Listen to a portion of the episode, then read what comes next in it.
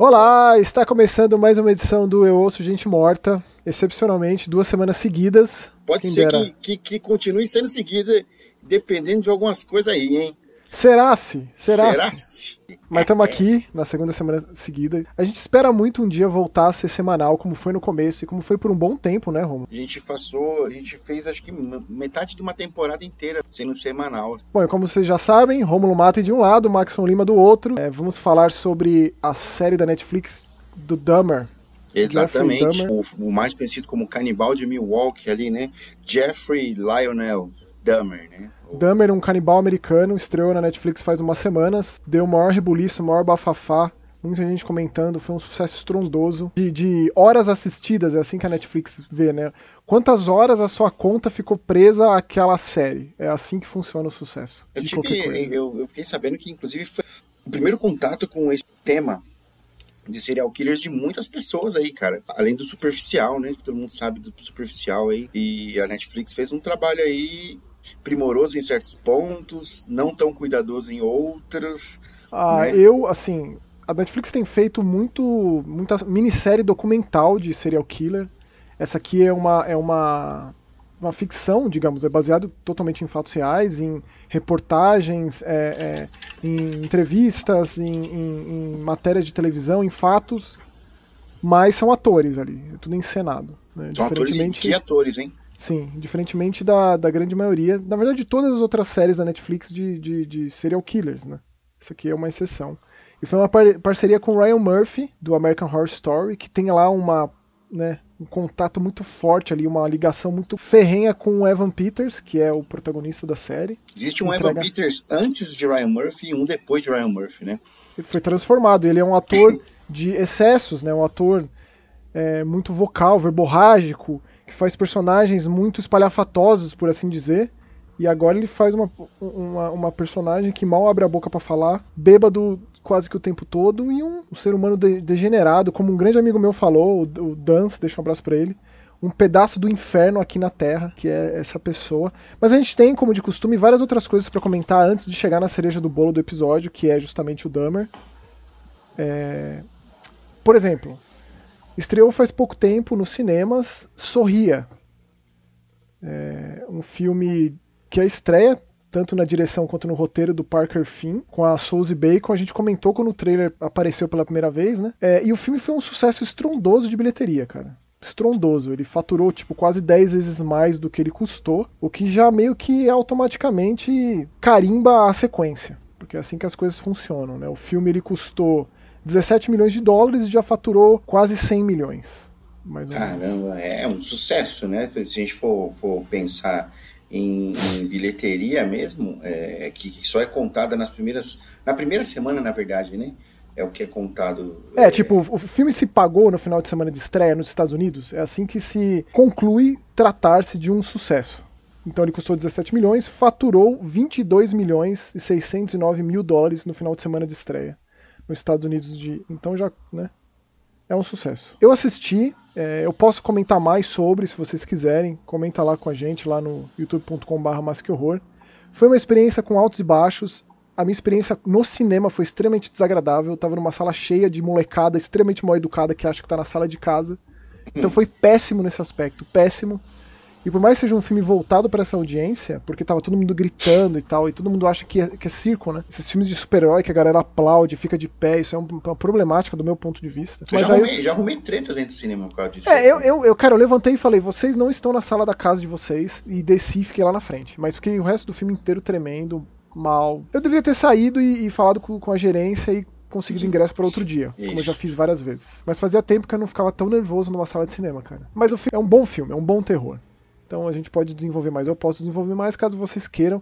Mas não vai ter mais que horror sobre. né? Espero que vocês tenham assistido o programa de ontem sobre o Hellraiser, do David Bruckner. O programa da semana que vem do Mais Que Horror vai ser sobre o Ha- o Halloween Ends. E aí a gente pode falar, eu posso falar aqui no próximo Eu Ouço Gente Morta sobre o Sorria. É, na verdade, esse, esse é a problemática que você falou dos filmes blockbusters aí de heróis. É, eu tenho uma filha adolescente em casa que ela, não importa que seja que saia da Marvel, ela vai assistir. E pra mim já deu, entendeu? Mas é a linguagem que os caras consomem hoje, frenética, né? Linguagem de edição frenética e tudo entregue na hora e com, com urgência. É, é, imagina a molecada aí assistindo um, um ah, sei lá, cara, eu não sou de generalizar. Eu acho que é só uma questão de conhecer, de ser apresentado. Mas aí é uma conversa muito profunda. Mas a gente teve um trailer novo aí também, né, Romulo? Que foi, que foi mostrado essa semana, um anúncio novo, né? Puta, incrível, incrível assim. E para os fãs de Chuck, o brinquedo assassino aí, acho que vão gostar, hein, Marcos? Do quê? Do trailer. De que trailer? Do trailer da, da boneca. Como que chama, caceta? Eu não lembro o nome agora. Ah, assim. meu Deus. Megan, Megan. Megan, só que o E é um 3, né? Ela é uma boneca, mas uma boneca é mais que um, que um brinquedo, né? Ela é um tratamento, ela é uma solução, assim, é um futuro. Ela é o que a TV foi pra gente nos anos 80. É, uma bela analogia.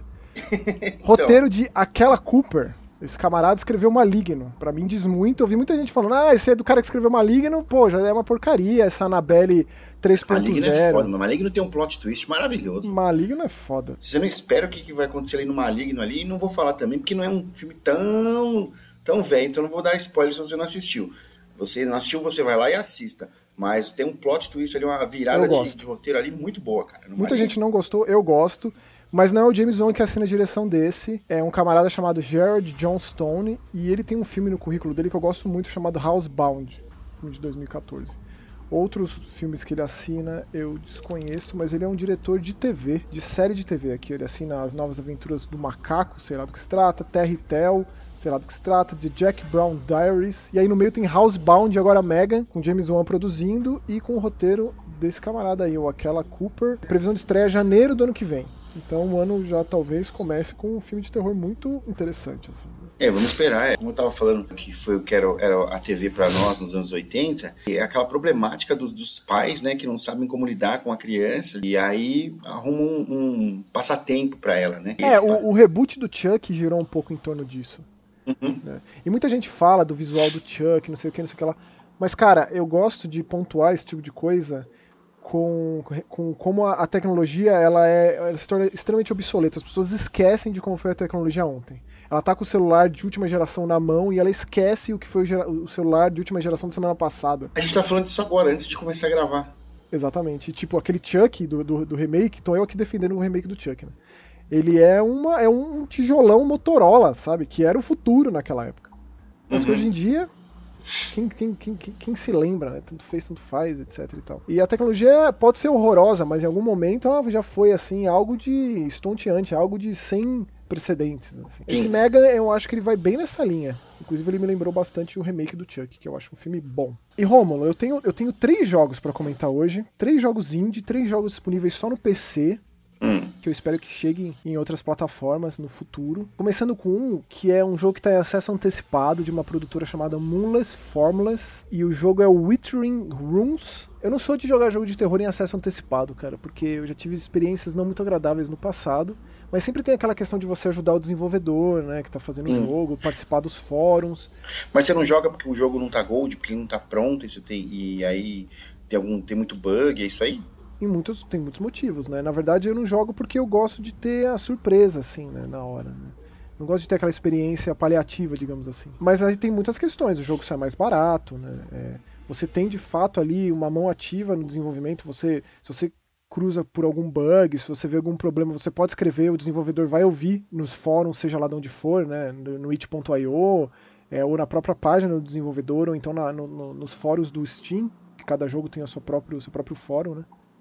Mas esse Withering Rooms, cara, eu joguei porque eu achei ele muito interessante em proposta, muito diferente. Ele é num formato que eu gosto muito de jogo de terror, que é o 2,5D, 3D, porém gameplay 2D. É, e a gente joga com uma menina numa espécie de orfanato, numa mansão vitoriana.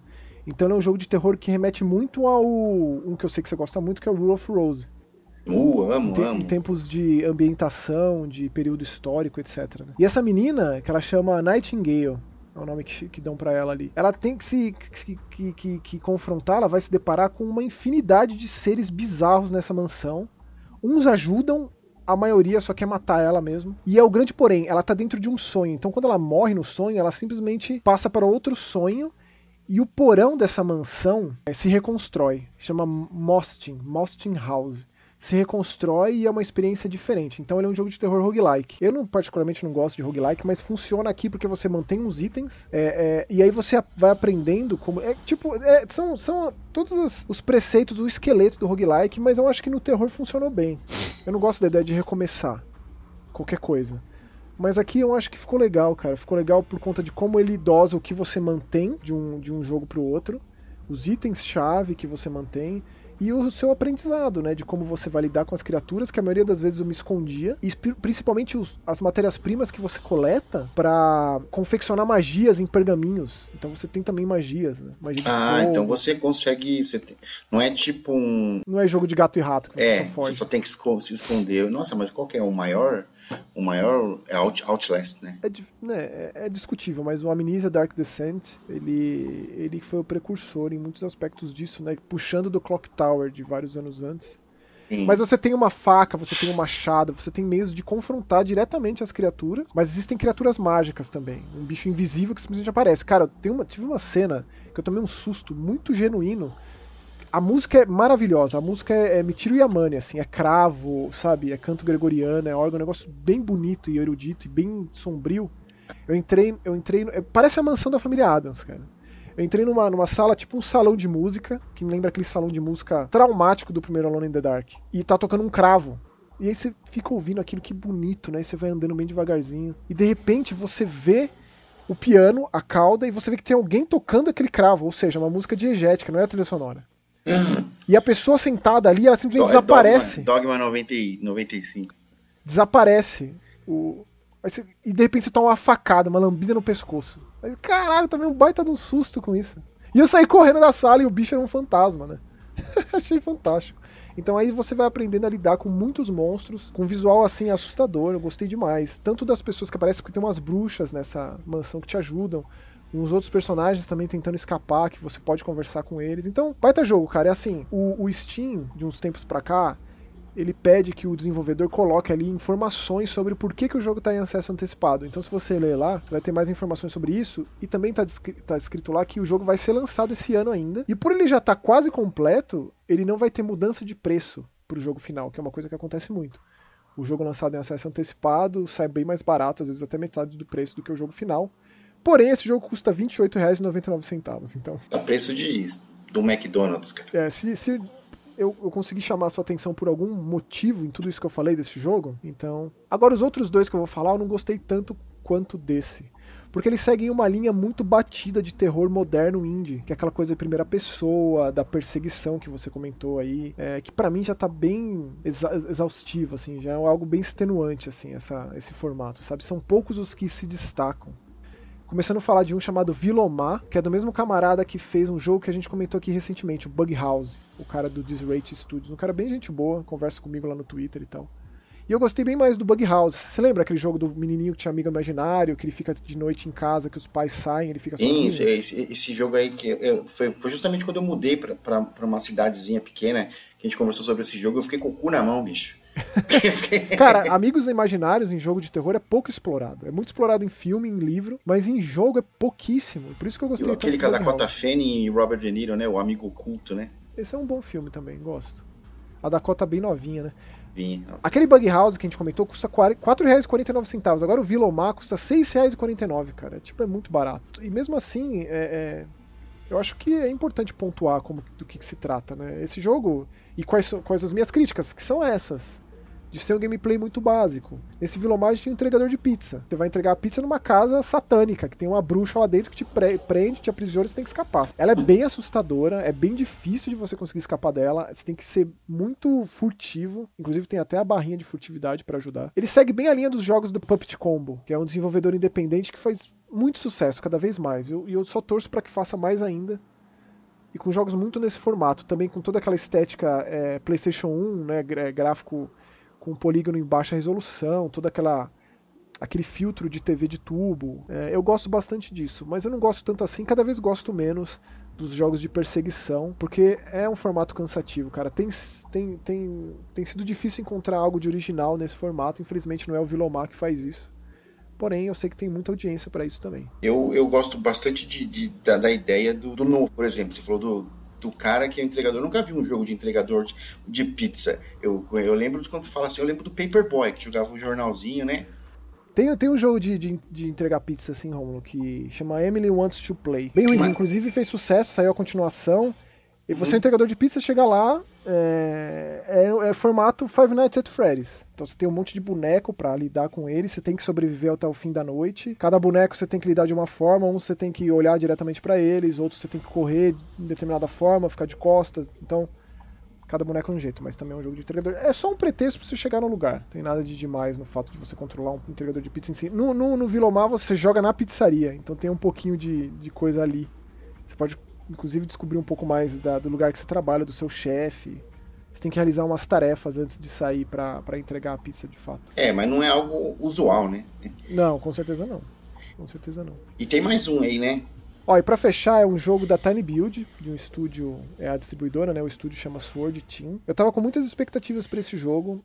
É, foi anunciado recentemente num dos vários eventos da E3, eu acho que foi no, no, PC Gaming Show da E3, se não me engano, chamado The Fridge is Red. E ele também é nessa. A, nesse... a geladeira é vermelha. Tipo isso. Aquela geladeira de porão abandonada. Geladeira de vó.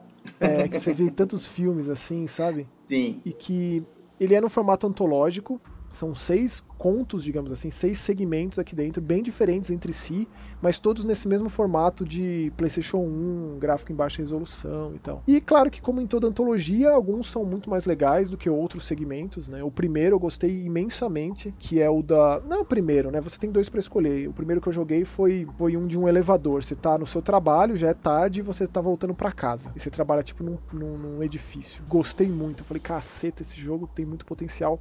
Mais pra frente, alguns não me, não, me, não me surpreenderam tanto, porque ou vai muito pro lado disso que eu comentei agora, do gato e rato, só de fuga, etc. Ou porque ele vai naquele outro formato cansado também, que é, é da repetição, né? Ele é simples e ele fica no, em algo cíclico. E aí você tem que distinguir detalhes para quebrar o ciclo, que é algo que o Playable Teaser fez, né?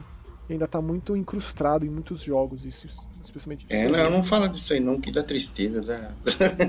dá, né? Mas assim, esse jogo não custa nem 30 reais, R$29,95. Ele tem um segmento que é de um velório. Você vai lá no funeral de uma pessoa X, você entra na igreja. Esse eu gostei também. Esse tem coisas bem macabras. Tem um outro, uma outra história super original que você é um menininho sentado no porão é, e, e, e o, refrigerador, aí a geladeira, cada vez vai chegando mais perto de você até que te engole e te mata. Você tem que dar um jeito de evitar que isso aconteça. Nossa, tipo, a geladeira assassina mesmo. É, exatamente. O então elevador vai... assassino. Lembra do filme Elevador Assassino? Elevador para o Além. Bom filme. Esse aí é um clássico das bagaceiras. É, então, assim, gostei de uns segmentos, não gostei de outros. No geral, recomendado. A Tiny Build não faz muito jogo de terror, né? Então, The Fridge is Red, bom jogo de terror poderia ser um dos jogos de terror do ano. Eu comecei pensando isso quando eu joguei as duas primeiras histórias. Aí depois. Aí tem uma história que você tá dirigindo e o cara tá. Ele, ele pega no sono na estrada, e aí você tem que tomar um cafezinho na beira da estrada, e depois o carro dele quebra. Muito enfadonho, muita coisa enrolada ali, sabe? Tipo. Ah, eu achei interessante você falando aí. Já me pegou, porque eu pego muita estrada também, né? Bom, mas é isso, Romulo. Esses são os jogos que eu queria comentar. E. e... Vamos pra Dummer? Só se for agora, né? Que agora é só hora de brilhar, porque eu sei que esse assunto muito te apetece. Você vai fundo na, na temática. A gente, sempre, a gente sempre comenta, né, que o nascimento do Eu Ouço Gente Morta, quando ainda é Eu Vejo Gente Morta, se deu por assassinos seriais. E comentando, conversando com o Maxon, é, para quem tá chegando agora, que não acompanhou os primeiros episódios e ouviu a história, é rapidinho. Falei, pô, Maxon, a gente podia fazer um podcast né, de serial killers, né? Mas aí a gente parou e pensou, falou, pô, mas isso aí vai chegar uma hora que um dia vai acabar é, o assunto. Ou não. E, mas aí a gente decidiu fazer um podcast sobre terror. Um braço aí do, do Mais Que Horror, um braço de áudio, né? Uhum. E estamos aí, segunda temporada com tudo aí, graças a essa conversa aí de produzir algum conteúdo de, de serial killers. E um dos serial killers que é muito conhecido por sua história e por seu modo de agir aí é o famoso Jeffrey Lionel Dahmer, eu nem gosto de usar a palavra famoso, eu gosto de usar a palavra infame. Infamous. é isso aí, ó. Então é o, é o, o conhecido, né? Porque a gente, se a gente for falar de cinco serial killers da gringa, os maiores de todos os tempos, os mais infames de todos os tempos, o Dahmer tá na lista. né? A gente pensa em, em, em, em Ted Bundy, Jeffrey Dahmer, é, o Charles Manson, que na verdade nunca matou ninguém, mas que tinha toda essa, aura de, de domínio mesmo sobre, sobre, sobre seus as seclas ali, né? Uhum. E a gente pode falar do, do, do, John Wayne Gacy, talvez, e do Ed Gein. Jack Stripador. Ah, e a gente já vai pra uma coisa mais vitoriana. Richard Ramirez. Puta, o, o Night Stalker, ele, ele era um cara mal mesmo, né, cara? Tipo, ele não disfarçava. O negócio dele. Ele é. Nossa. O Chikatilo tem aquele filme do Malcolm McDowell do Chikatilo. Aí tem o Chikatilo, tem o, o Otis Tool, tem o, o parceiro do Otis Tool lá também, que os caras trabalhavam pra, pra mão negra do, do Sabali no México, que os caras pegavam os corpos para ele. Na verdade, eles matavam pros caras da mão negra e ficavam com os corpos para fazer as coisas que eles queriam fazer depois. Enfim, a Elana Casoy tem, um, tem dois livros muito bons, foi, foi, compilado em um só, que é o Serial Killers, né? Que tem o Louco Cruel, que é assassinos seriais internacionais, e o Made in Brasil, que é só só com a galera daqui, das terrinhas nossas. E tem na Dark Side Books aí, se vocês quiserem dar uma olhada, é incrível. Inclusive tem um capítulo sobre o Dahmer, muito bem detalhado. E tem contando... o do Ed Gein também, né? Eu nem tem. acredito que eles fizeram a casa do Ed Gein nessa série, cara. Mas ó, o livro que mais me impressionou e muitas vezes eu não conseguia ler é o Anatomia do Mal, o Crime Scene da Dark Side. Esse, esse, esse é, é. Esse foi bem difícil para mim, cara. Bem difícil. Eu lembro que na época eu escrevi, escrevi sobre esse livro, né? Uhum. Então foi particularmente tenebroso, assim. O capítulo do Albert Fish, cara, é. Então, o, Fish, ele era um. Ele era, ele era conhecido como bicho-papão, né? Ele é o, pior, para mim ele é o pior de todos. É, quando envolve criança é. Ele é o pior é, de todos. É sempre pior, né? E ele tinha, ele era sadomasoquista, né? Então ele gostava de causar e de sentir. Mas, ó, Mas... Esse, essa série da Netflix tem 10 episódios. Como a gente comentou, uma parceria com o Ryan Murphy, criador de American Horror Story, que logo mais vai estrear a, a temporada nova New York City. Não vejo a hora de ver, porque os pôsteres são incríveis, é um negócio bem sadomasoquista mesmo. Uhum. É, não consigo nem visualizar o que, que, ele vai fazer, mas a última foi tão decepcionante, a última temporada do American Horror Story, que vamos ver. Espero que volte aos tempos áureos. 10 episódios. Quando eu vi esses 10 episódios, eu pensei, pô, vai enrolar. Como todas essas minisséries enrolam, a Netflix é campeã em fazer isso, em te prender ali falando. E quando eu digo enrolo, eu quero dizer a mesma coisa, se repete. É, são episódios sinônimos, assim. Mas não, na minha, na minha concepção, pelo menos, eu achei que foram 10 episódios que contemplaram, assim, algo que muitas vezes eu nunca tinha visto nenhuma história serial killer se aprofundar, que é colocar a parte das vítimas, da, da, sensibilizar as vítimas, dar muito destaque para as vítimas. Exatamente, exatamente. Inclusive em, em, entrevistas que, que tanto o Ryan quanto o, o o Ivan deram para a imprensa, eles falaram que a ideia era nunca ser através dos olhos do Dahmer, sempre através dos olhos das vítimas ou das pessoas que estavam ao redor, do né? entorno, que, que por algum motivo coexistiram com esse ser humano demoníaco Sim. e também com a irresponsabilidade com a problemática, com o racismo e o preconceito da polícia atuando em todos nos casos. É, posso te dizer, uma, dizer, um, dizer um negócio pra, pra, pra tu aqui. Uma das cenas que mais me revoltou não foi com o Dummer, cara. É muito foi, revoltante. Foi Você com a assim, polícia assim, ali. É. Eu, eu olhando aquilo, eu falei, não tô acreditando no que eu tô vendo, cara. Todo e é baseado em ligações, é, e, tipo, não é tirado do nada. Não, não, não. Inclusive tem vários artigos na internet aí que falam o que é, o que não é, onde que mudou, o que alterou. É. Mas também tem muita coisa que foi meio que, assim, né, fiel, digamos assim, aos fatos da época. Os óculos, né, do Dahmer, né, por exemplo, os óculos amarelos dele que ele usava porque ele porque fazia com, com que ele se sentisse mais próximo dos, de alguns personagens da ficção que ele admirava, como o Imperador Palpatine e o próprio demônio do Exorcista 3, né? Que eu acho que é o Carras, né? É, ele tem esse olho aí. Ele tem esse olho amarelo. E no julgamento real ele não usou esses óculos, não. Mas no, no filme aquilo ficou tão é, caracterizado como, como uma marca registrada dele que ele utilizou os óculos em todo, durante todo o tempo, né? Coisas que tem na série, por exemplo, foi, é quando o Dahmer, entre parênteses, se batiza, aceita Jesus, né? E, a, e e o eclipse lunar e o, a execução do, do John Wayne Gacy no mesmo dia aquilo aconteceu, foi real mesmo. Sim. Então, cara, é, é, foi um trabalho de, muito, de muita pesquisa, porém, Maxon, a gente estava até lendo, você me passou um artigo para dar uma, uma, lida aí. Bem completo ele, né? Sim, é, e sobre o ponto de vista das vítimas. Algumas vítimas é, se sentiram muito Familiares mal. das vítimas. Né? Familiar, é. Algumas vítimas não, né?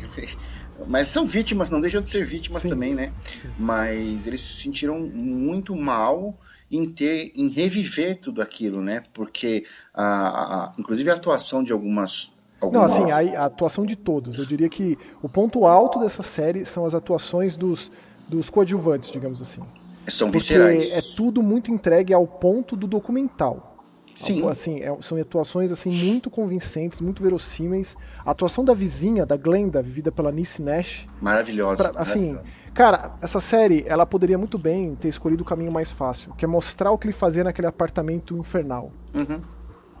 Às vezes vai lá, mas nunca é o que muita gente esperava, que, que costuma consumir esse tipo de, de, de entretenimento, de, de produto de serial killer, né? de, seja um documentário, seja um filme, seja o que for, o explícito mostrou a reação dessa vizinha às atrocidades cometidas ali e o fato dela ligar para a polícia e ser ignorada às vezes por sem fim e como isso impacta a vida dela. Essa, essa, essa atriz, cara, essa atriz é fantástica. E também o ator que viveu o, o Tony Hughes, que foi aquele, aquela vítima surda do Dahmer. Nossa. Eles foram atrás de um ator surdo também, o Rodney Você também se apegou, você apegou a ele, ao Chorei personagem? Eu também. Chorei nesse episódio. Eu também, muito, Eu fiquei com cara. medo de, de, nesse episódio, começarem a humanizar o Dahmer. Quando hum. na real o que estavam fazendo era, era, era, era, mostrar, e imagino que exatamente por isso, né, tenha sido tão difícil para os familiares das vítimas, porque é muito, é muito sensível por parte das próprias vítimas. Né? Vai muito fundo no relacionamento do Dahmer de um monstro com uma pessoa. Uma pessoa aqui no caso, que é o que eu me apeguei mais, que é o Rodney Burford, que, vivido pelo Rodney Burford, né, o Tony Hughes. É, é extremamente sensível como é mostrado, cara. É, até levar a atrocidade em si, sabe? Não é aquela coisa do, de tipo, acompanha o caçador, a caça, a presa e acabou. Como normalmente está acostumado. Sim. Mas as atuações, elas entregam isso, cara. Elas entregam algo de muito quase documental, assim. É, é algumas pessoas, quando assistiram a série, conhecidos meus, né, pessoas próximas a mim, é, tipo a Jaque, a própria Rafa. A Rafa assistiu por causa do Evan Peters, né, porque é adolescente, enfim. Mas até. O Evan ela... Peters faz sucesso com a molecada, então? É, faz demais. Ele, ele, ele fazia o filme favorito da Rafa quando ela era criança, que era o Teen Beach Movie da, da, Disney, sei lá, não sei se era da Disney, mas é tipo, ah, sabe aquela galerinha da praia tal e tudo mais? Uhum. Então, ele era um da, um da, galerinha da praia, assim. E o cara, de, de, de ídolo teen, se tornou uma alma cebosa do mal, cara, assim, não ele, a pessoa, mas os personagens que o cara faz, né? E... Eu sou muito fã, ele é um dos meus favoritos, cara. Eu cara, fico feliz é... de ver ele tendo destaque, porque isso aqui é o contrário. Foi mais ou menos o que a gente comentou no Nope, do Daniel Kaluuya, que ele tá é, é, sempre acostumado com esses personagens muito expressivos, explosivos, expansivos. Ele faz um cara que só olha para baixo, que mal É exatamente fala. o contrário. É não, é, não, é, o caso? Eu pensei muito nisso. Exatamente o contrário. É, eu vi uma entrevista do Peters que ele estava falando sobre como ele conseguiu pegar o tom da voz e e o timbre do, do Dahmer, que foi realmente as entrevistas que ele deu e mais ainda no julgamento, né? No julgamento ali de 1991, acho que foi 91. E tem aquela cena de uma, de uma da irmã das, de, um, de, uma das vítimas, né? Que, que mostra como foi retratado com perfeição. Foi recriado, os caras fizeram um, uma, um split screen ali, uma tela dividida das duas ali. Não, mas é só para mostrar como mesmo que a personagem ali, essa coadjuvante, apareça tão pouco, às vezes minutos, é uma entrega na atuação absurda.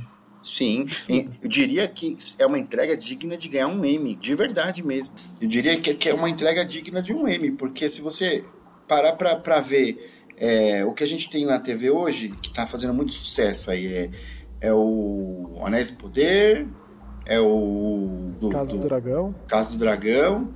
E, Uma que todo mundo fala até de laço da vida. É, Todo e, mundo fala tem, disso. E tem Dahmer, cara. E Dahmer, assim, eu acho que ultrapassou isso aí, né? Porque é uma. Primeiro que a Netflix ela não é episódica, né? Ela lança de uma vez só. É uma minissérie também, já é completo. São os 10 episódios, não vai ter mais. Você disse, não teve encheção de linguiça. Não. Ele conta ali um pouco da história dele pequeno, depois conta, conta, conta a história de, da, da, primeira é, contato que ele teve com o órbido, né? Que até, até o pai dele se pergunta, pô, será que eu sou culpado? Não, tipo, não, não é, tá ligado? E ele levanta questionamentos, né? Do tipo, o fato da mãe ter tomado todos os remédios, teve durante a gravidez, o quanto isso influenciou. E aí tem, tem e esses questionamentos, outros, né? São levantados pelo próprio Durf Buckdurf no, no quadrinho que ele escreve do meu amigo Dummer, sobre isso. O cara chega alcoolizado no colégio todo dia e ninguém, dia. ninguém faz nada, ninguém se atentou, ninguém falou nada. E ele levanta isso, né? Se, se algum adulto, se algum professor, se os pais, qualquer, qualquer pessoa adulta. Tivesse interferido, né? Tivesse minimamente interferido na vida dessa pessoa no colégio, falado alguma coisa, sabe? Tipo, estendido uma mão, minimamente que fosse. Será é, que teria feito alguma diferença? Será que. Pô, pode ser que sim, porque segundo muitos estudos é, o número de, de psicopatas é, que existem é, é, um número enorme, assim, principalmente em países de primeiro mundo, países onde é, o estresse, síndrome do pânico e todas essas coisas tomam, tomam a população aí. É, e o que leva o psicopata a matar uma pessoa? É que tá, é o gatilho. Então, assim, existem, mas, mas a pessoa não, ela não chega nos finalmente, entendeu? Então, é, todo mundo já teve uma vontade, puta vontade, puta vontade de matar tal pessoa, mas não, não te faz um psicopata. E se você, se uma pessoa fizer isso e tivesse vontade de matar por um impulso, também não te faz um psicopata. Só que se você matar e, e aquilo te, não te causa nenhuma espécie de, de, de emoção, além é, ah, ou culpa, né? E você continua fazendo aquilo, aí você é enquadrado, né? Clinicamente nesse, nesse, nessa seara aí de psicopatia. Então Mas... tem esse, esse quadrinho que, que gira em torno disso. Inclusive tem até uma cena, né, Romulo, dele no colégio. Algumas, sim, né? Sim, sim, sim. Que remete sim. diretamente a isso. Existe um filme que adapta esse quadrinho, que chegou aqui pra gente como Despertar de um Assassino, que o jovem ator, o, o Ross Lynch, vive o Jeff Dahmer, e é absurda a atuação. Gostei sim. tanto do livro, tanto do quadrinho, é, quanto do filme. Assim, só para expandir a discussão, né? Tem aquele filme que é um dos primeiros filmes do Jeremy Renner, né? que ele parece uma continuação do meu amigo Dahmer, se você pega e assiste na sequência. Que é o Dahmer Mente Assassina. Uma atuação muito impressionante, assim, é muito marcante, assustadora do Jeremy Renner. Então, é... é Daria para juntar, né? Fazer o meu, o meu amigo o meu amigo Dahmer, esse filme aí, e a parte adulta do Dahmer na, na, na série, né? Se você fizesse, juntasse os três, seria realmente inteirinho, né? a história do, do, do, cara, né? Com certeza. Mas assim, a gente queria conversar sobre isso, né? O nosso episódio do John Wayne Gacy, que também foi uma, uma minissérie da Netflix, documental, no caso. Diferentemente do, do, do, do, do Dahmer, é... é não, não é dramatizada, né? Ela é foi um dos episódios mais ouvidos, mais assistidos, mais comentados, né? Inclusive, Max, o que, que você, quando você assistiu, acho que o nono, é o nono episódio que começa com o Gacy, né? Isso, assustador. Cara, quando, assustador. mas na hora que eu vi o cara, eu já tinha matado. A cena da, a cena da banheira foi a Vanessa, que eu assisti com, com ela, tudo, né? Deixa um beijo pra minha queridíssima Vanessa. Beijo, Van. Ela, na cena da banheira, ela ficou chocada, assim. Eu vi que mexeu muito com ela. Muito marcante, assim. Toda a cena, né? E, e como é colocado isso, como é colocado o Ed Gein quando o advogado traz essa questão, uhum. né? de tentar inventar ali uma história, criar um caso, né, de loucura, etc. Quando o Jeffrey Dahmer ele assumiu tudo. Ele fala, não, não sou louco, né? Com detalhes. Ao contrário do Henry Lucas, você lembra lá que ficava o assassino que tinha ah, o Henry Lucas era o parceiro do Otis Stu que eu tava falando aí. Viu? Então, mas o Henry Lucas, quantas pessoas ele matou? Ele inventou tudo aquilo, porque ele, ele tava com todas as regalias do xerife, todas as regalias, eles estavam resolvendo casos que não existiam, digo, não, não, não eram para ser resolvidos daquela ótica. As pessoas foram mortas e ele inventava a história. É, é uma outra questão, né? Nesse caso aqui é o oposto, porque ele contou com detalhes, apesar de estar bêbado o tempo todo, né? Como que ele conseguia se lembrar? E ele só conseguiu se safar por ser branco, por ser loiro. Sim, viver naquela fosse, realidade é... de, de racismo, de preconceito, e que se safava disso. Se safava. Aquela cena do, do menino de Laos, Puta. que é das mais revoltantes que tem, cara. Das mais revoltantes. Eu vi que inclusive, aquilo é muito fiel. O tratamento que a família teve, inclusive, né? Da... Tudo, do velório, né? De como que é o velório de uma família de Laos, né? Uhum e do, dos trotes feitos pelos policiais é muito revoltante. Nossa, aquilo é, é muito é, revoltante. É isso aí que eu tava falando, que, que, que eu, ficava, que eu fiquei, cheguei a ficar com mais raiva. As atrocidades do Dahmer a gente já tava esperando, a gente sabia da, de, da, dos assassinatos e tudo mais.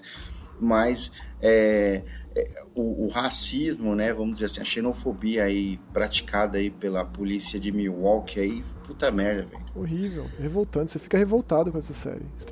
Extremamente revoltado. E a, outra coisa que eu gostaria de pontuar é a trilha sonora desse, dessa série. É uma trilha sonora hum. perturbadora.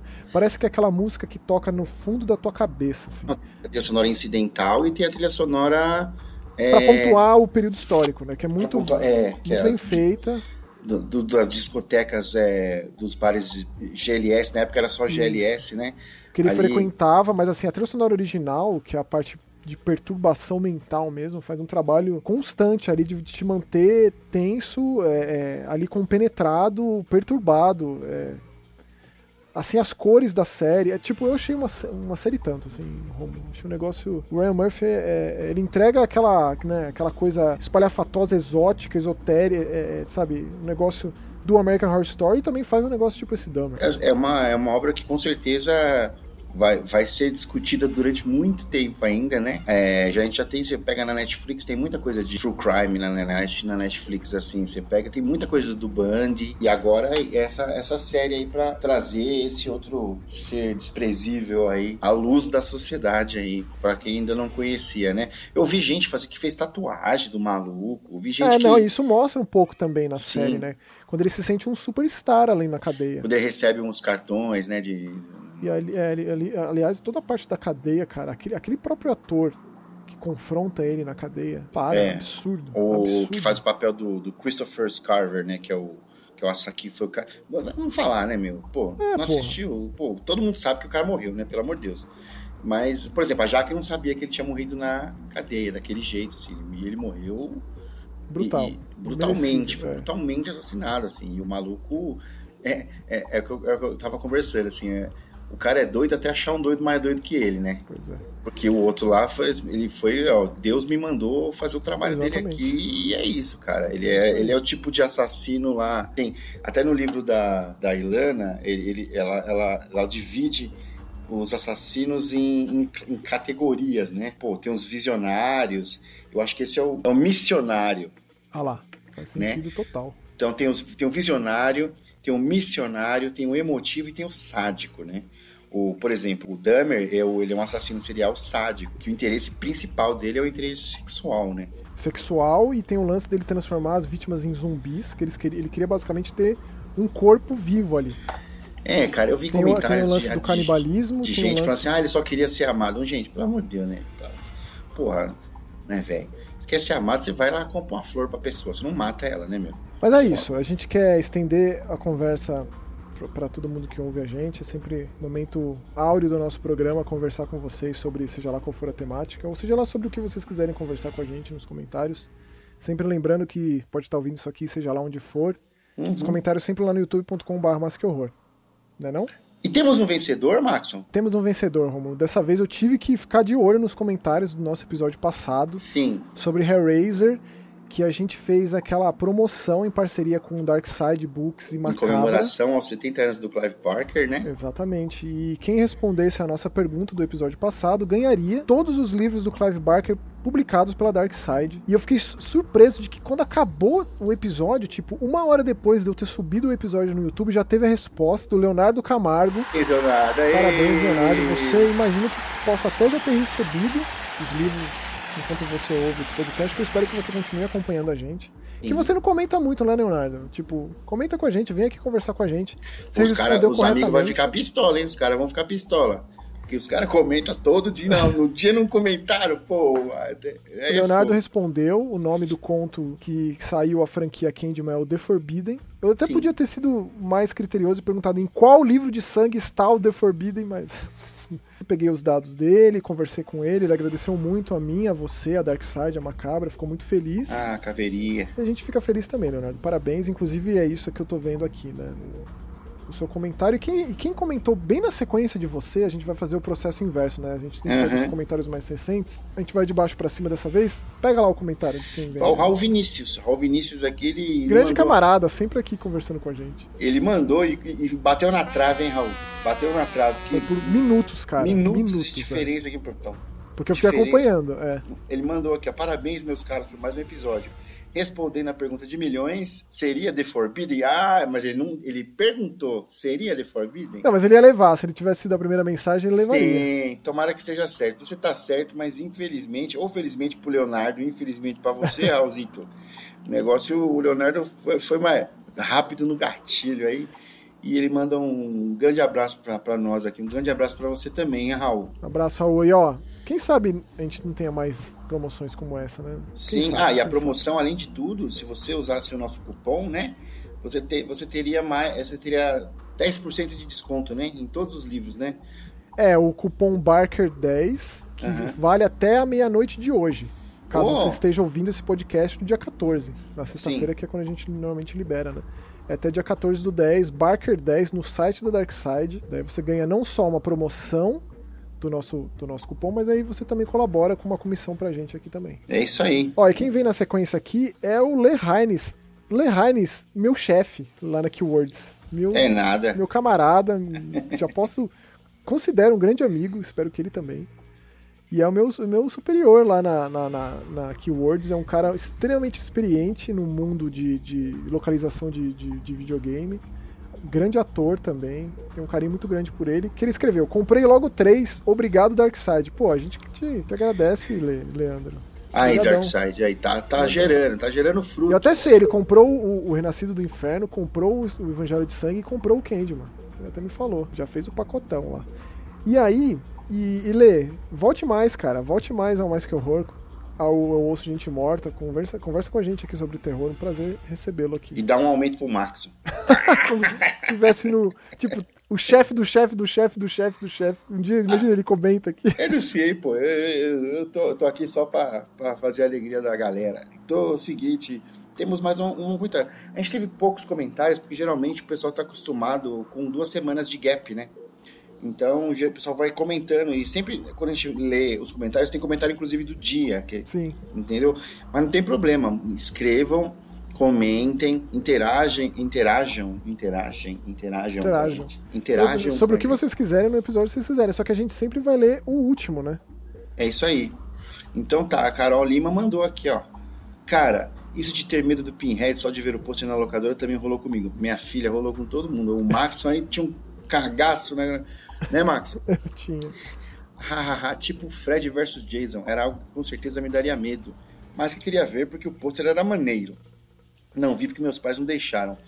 Bom, não sei qual que é a sua idade, mas talvez seus pais estivessem corretos. Estavam corretos, ela é novinha, Carol, inclusive grande amiga, gosto muito da Carol. Mas Hellraiser batia o olho nos, na- no cara dos pregos e não queria nem saber mais do que o título e o visual daquela coisa. Uns anos depois, acho que foi em 2011, 2012 por aí, no curso de inglês minha professora decidiu passar um filme ao invés de, continuar com a lição da aula passada e tal. Isso acontecia mais quando a lição era bem curtinha. Todo mundo ficou felizaço. Até que ela falou que era o primeiro Hellraiser. Que professora é essa? Porra, que vai passar Hellraiser? Já gostei dela. Ô, Vadal, fala a escola aí que você estudava aí pra galera. Aqui, ó. Eu e um colega meu entramos em pânico porque tínhamos pavor de filme de terror. Ele até bem mais do que eu, o que eu não achava ser possível. Você sabe, qualquer coisa me apavora. Tem medo, medrosa, Carol. Mas, pô, mas tá aqui, né? Tem Exatamente. medo, mas tá aqui, né? Como diria meu avô, tem medo, mas não tem vergonha. então vamos lá. E assim foi maravilhoso, porque o filme tem muita coisa grotesca e assustadora. Então acho que assistimos uns 30, 40% ou algo do tipo, mesmo que ainda estivéssemos escutando tudo. Essa foi uma daquelas ocasiões onde pensei, puta merda, é nessas horas que eu não queria entender inglês. Oh, significa que sua professora era uma boa professora, pelo menos, né? E ainda Aquele tinha inglês, o inglês shakespeariano do, do, do, do, do Cenobita ali. Sim, e ainda tinha cena de sexo, que, deixou todo mundo desconcertado. Meu, cena de sexo é aquela coisa, quando você é criança, ou quando você é mesmo jovem, adolescente, pré-adolescente, nunca passa nenhuma cena de sexo você ver. Aí quando entra uma cena de sexo, seu pai, sua mãe, o Com seu certeza. tio, sua avó, passa na, e olha na TV e olha pra sua cara e. Puta, Sempre é, assim. É, É, muito é, envergonhoso. assim, é né? batata. É. que deixou todo mundo desconcertado. E até a professora soltou um eita, não lembrava disso. Porra, Clive, Clive Barker, né? Ah, muito bom. Nunca mais quis ver coisa alguma da franquia para não, não traumatizar de vez. SOS. Ô, oh, Carol, que comentário maravilhoso. Obrigado por compartilhar isso com a gente. E volte mais vezes, comente mais aqui. Eu sei que você não é muito do terror e tal. Eu sei que você viu um filme de terror recentemente, o um filme de lobisomem da Marvel. Eu também assisti. E se a gente conversasse sobre ele no próximo episódio? Ô, oh, oh, eu, eu, vi isso aí, meu. Qual que é desse? Qual que... Não, não assisti não. Eu não? vi. Disney Plus e Lobisomem da Noite? Pô, eu vi, eu vi essa fita aí, meu com Gael Garcia, Lobisomem na Noite. Eu não, é. vi, eu não, vi, eu, eu, vi a notícia, vi o pôster assista, assista. e vi que tava escrito Marvel ali. Aí é. quando, quando tá escrito Marvel, eu já não quero ver. Então, é um experimento, cara. Eu acho bem válido, que, que homenageia os clássicos lá, né? A Universal é concorrente, mas homenageia, de alguma forma, ao, os lobisomens. Os lobisomens é tão clássico quanto Frankenstein, quanto é, o Drácula, quanto o Homem Invisível, né? A Múmia. Uhum. Tudo, são todos os monstros da Universal aí, os monstros clássicos da era de ouro do cinema. E ele flerta, cara, mais que flerta, ele é preto e branco, sabe? Ele tem, ele tem surpreendentemente cenas de, de mutilação, decapitação, sabe? Por mais que ele mantenha o clima leve. Sim. Assim, ele é um, ele é um, bom, um bom filme de terror. Um bom filme de terror clássico. Bom, já falei bom, tudo que eu achei. vou experimentar, vou experimentar. Experimenta, a gente desenvolve mais a opinião no próximo. Aí a Carol vai ter que voltar para conversar com a gente. Beleza, volte, volte sempre, Carol. A casa é sua. E é isso, pô. E de todo mundo. Muito obrigado a todo mundo que comentou no episódio da semana passada. Parabéns mais uma vez pro Leonardo. Agradecer mais uma vez também a Darkseid e a Macabra por gente ter feito parte do aniversário do Clive Barker. E agradecer a todo mundo que chegou até aqui. A gente se encontra no próximo Eu Ouço Gente Morta. É isso aí, valeu. Tchau. Até mais!